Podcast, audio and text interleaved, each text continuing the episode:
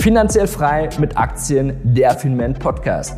Es begrüßt euch Adrian Schmid vom Fintech-Unternehmen Finment. Die beiden Rohre der Nord Stream 1 Pipeline und eines der Nord Stream 2 sind vor wenigen Tagen stark beschädigt worden. Es gab anscheinend seismologische registrierte Unterwasserexplosionen, weshalb die EU davon ausgeht, dass es hier sich um gezielte Sabotage handelt. Bereits im Februar dieses Jahres hat laut Spiegel der US-Geheimdienst CIA die deutsche Regierung vor möglichen Angriffen gewarnt.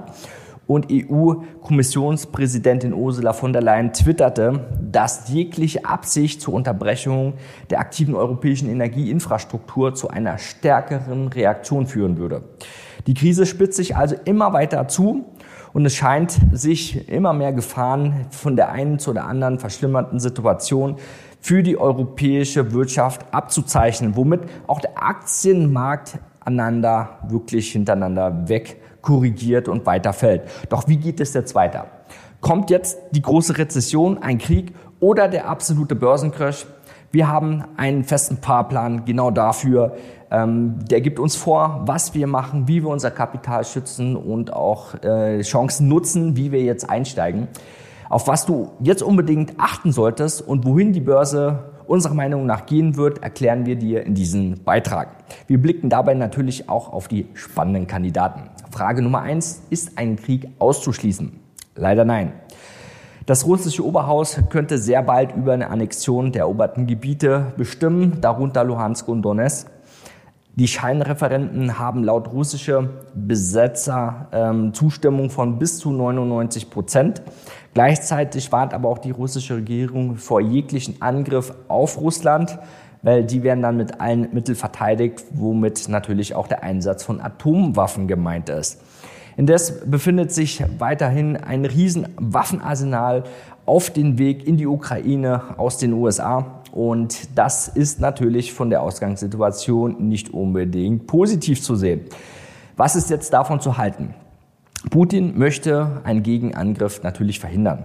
Das sind jetzt hier erstmal Einschüchterungstaktiken, um sich äh, da erstmal weiter Platz zu schaffen. Sollte Atomwaffen ähm, wirklich in jeglicher Form zum Einsatz kommen, denke ich mal, ist die Börse unser geringstes Problem, gerade weil das vor unserer Haustür hier in Europa passiert. Ist die absolute Energiekrise und eine anschließende Rezession eigentlich eine sichere Sache als Frage Nummer zwei, ist immer so von beiden Seiten zu betrachten, weil auf der einen Seite durch die Pipelines fließen seit Anfang September schon gar kein Gas mehr. Ähm, und die Bundesnetzagentur meinte, okay, wir haben jetzt in der aktuellen Situation keine großen Auswirkungen auf unsere Versorgungssicherheit. So, also wie sollte man jetzt mit solchen Nachrichten umgehen? Man muss erstmal sehen, was positiv ist. Äh, zum Beispiel Habeck möchte jetzt auch die Atomkraftwerken, ähm, also zwei Stück auf jeden Fall, wohl weiterhin erstmal am Netz behalten. Äh, das bedeutet, hier in der langfristigen Energieversorgungsstrategie ja, wurden auf einmal Änderungen vorgenommen und ähm, man hat Lösungen. Ja, das muss man einfach dann direkt einfach machen. Da gibt es natürlich hinten dran auch noch die ein oder anderen Problematiken. Aber Fakt ist, wenn man diesen Weg geht, ähm, sollten wir da wirklich durch den Winter kommen, auch auf Sicht von nächsten drei, vier Jahren wieder gut aufgestellt zu sein. Dass wir uns unabhängig machen. Und äh, wenn wir uns anschauen, Regierungsvertreter zum Beispiel aus Polen, Dänemark und Norwegen haben erst neulich die Ostsee-Pipeline Baltic Pipes ähm, eröffnet. Durch die soll nämlich der Erdgas aus Norwegen über Dänemark nach Polen fließen. Das bedeutet, wir haben hier auch nochmal einen neuen Versorgungsstrang. Was ist jetzt davon zu halten?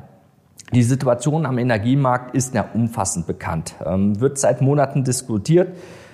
Die Explosion oder die Sabotage, vermuteten Sabotageakte werden lediglich die Problematik in die Länge ziehen. So, das kann man aber alles lösen. Und Lösungen werden in der Regel immer zeitnah gefunden. Ähm, man muss einfach schauen, wie ähm, wir in der nächsten Zeit äh, quasi damit umgehen können. Aber was bedeutet das für die Börse? Ähm, es gibt natürlich auch Unternehmen, die davon profitieren. Und interessante Aktien gibt es natürlich immer, wenn man sich mit dem Thema beschäftigt. Und seit Beginn des Jahres haben sich natürlich hier im Hinblick die Flüssiggastransporte verdreifacht.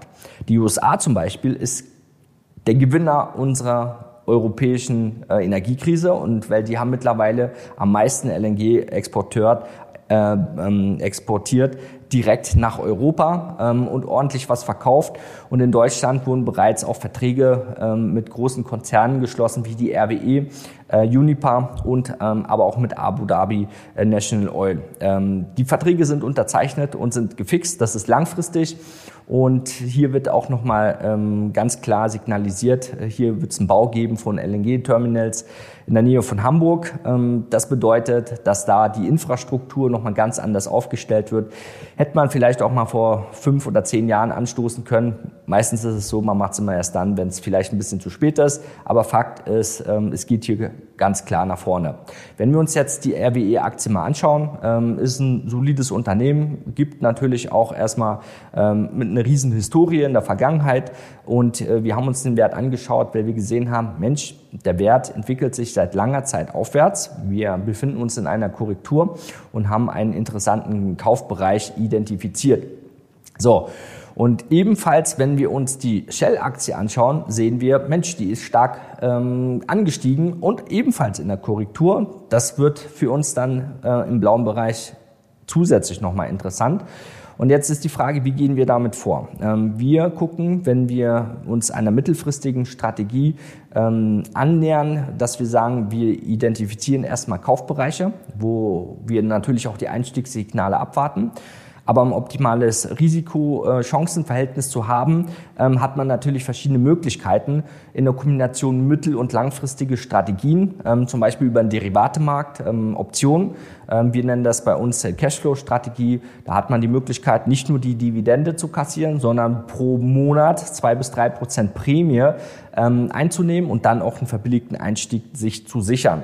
Das ist, äh, das macht Warren Buffett ebenfalls. Das machen große Pensionskassenversicherungen. Ähm, das ist für viele Privatanleger ähm, erstmal was Neues. Falls dich sowas interessiert und wenn du sagst, das ist ja interessant, dann schau gerne mal auf der Webseite Finment vorbei. Da kannst du auch mit uns Kontakt aufnehmen. Aber wichtig ist zu den interessanten Aktien blicken wir natürlich äh, auf die Terminals und Flüssiggasbereiche. Da gibt es natürlich auch viele Betreiber von Flüssiggastankern. Und da schauen wir uns den Wert an, Flex LNG. Das ist ein norwegisches großes Unternehmen und besitzt und betreibt ähm, sechs LNG-Tanker und möchte die Flotte auch erweitern. Und wenn ihr euch mal im Internet so, so einen äh, Tanker anschaut, dann seht ihr, wie gigantisch groß der ist. Also da wird richtig Geld auch mit verdient. Und äh, die operieren global. Das bedeutet, die sind flexibel ähm, auf dem Seeweg die können komplett von Europa nach, äh, nach Asien, aber auch die USA ähm, durchfahren und von A nach B ähm, ordentlich Material transportieren. Und gerade wenn die Preise so weit oben sind, ähm, sind natürlich auch die Transportkosten auf einmal viel teurer. Und da verdient natürlich das Unternehmen ordentlich mit dran. Wir schauen uns den Aktienkurs an, hier ebenfalls stark im Aufwärtstrend, aber jetzt hier für uns interessant im blauen Bereich, äh, ebenfalls korrigiert. Ähm, wenn wir sehen, okay, es wird weiter langfristig durch Verträge transportiert, quer durch die Welt, da wissen wir, okay, das Unternehmen wird auch in Zukunft Geld verdienen. Ähm, das sehen wir zum Beispiel auch daran, dass hier eine zweistellige Rendite in Form von Dividende schon mal ausgeschüttet wird. Und in dieser Kombination, was ich gerade gemeint habe, mit Optionen und äh, Einstiegslevels ein bisschen günstiger zu kaufen, macht das Ganze natürlich sehr attraktiv für uns. Ähm, Achtung, Hinweis, für alle drei Werte sind wir bereits engagiert und handeln damit. Jetzt stellt sich aber Nummer, die Frage Nummer drei, wo geht denn der Markt hin? Viele Faktoren spielen ähm, dabei aber eine Rolle. Vieles auch äh, ist schon in den Markt eingepreist, weil wenn ihr euch mal einfach anschaut, was in den Zeitungen steht, was in den Talkshows diskutiert wird, viel auch, vielleicht auch im privaten Bereich, die teuren Energiepreise betrifft halt jeder und das nicht seit gestern. Und das ist, wird an der Börse in der Regel immer eingepreist. An der Börse wird die Zukunft bezahlt und deswegen dort in Verbindung auch der starken Zinsen und der Rezessionsangst ähm, befinden wir uns gerade jetzt in so einer äh, Talsohle am unteren Bereich. Für einen Langfristinvestor ist das jetzt natürlich ein Paradies, weil ähm, so schlechte Stimmung hatten wir nicht mal im Corona-Crash oder in der Finanzkrise. Da äh, deuten viele Sentiment-Indikator darauf hin.